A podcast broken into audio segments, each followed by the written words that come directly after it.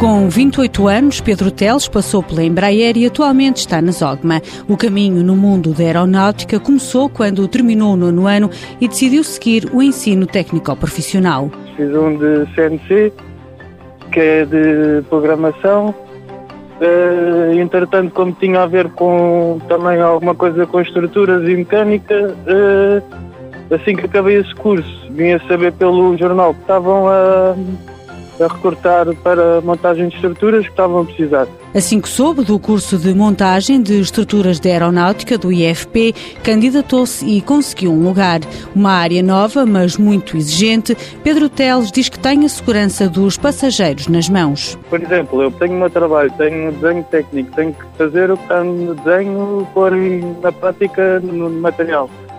Lá diz, por exemplo, que eu tenho que fazer furação do oitavo por exemplo, eu, em vez de passar a fração do oitavo, só porque me apeteceu, passo a fração de um quarto.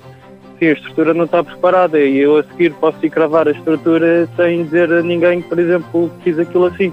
Está a perceber? Pedro Teles gosta da área em que trabalha, mas lamenta que não seja devidamente reconhecida. Já aprendi e continuo a aprender e acho que só acho um bocado que esta área em Portugal não, não, é, não é tão bem remunerada como lá fora. Mas tirando isso, pronto. Pensa um dia tentar lá fora uma oportunidade de emprego? Uh, se calhar um dia mais tarde, não digo não.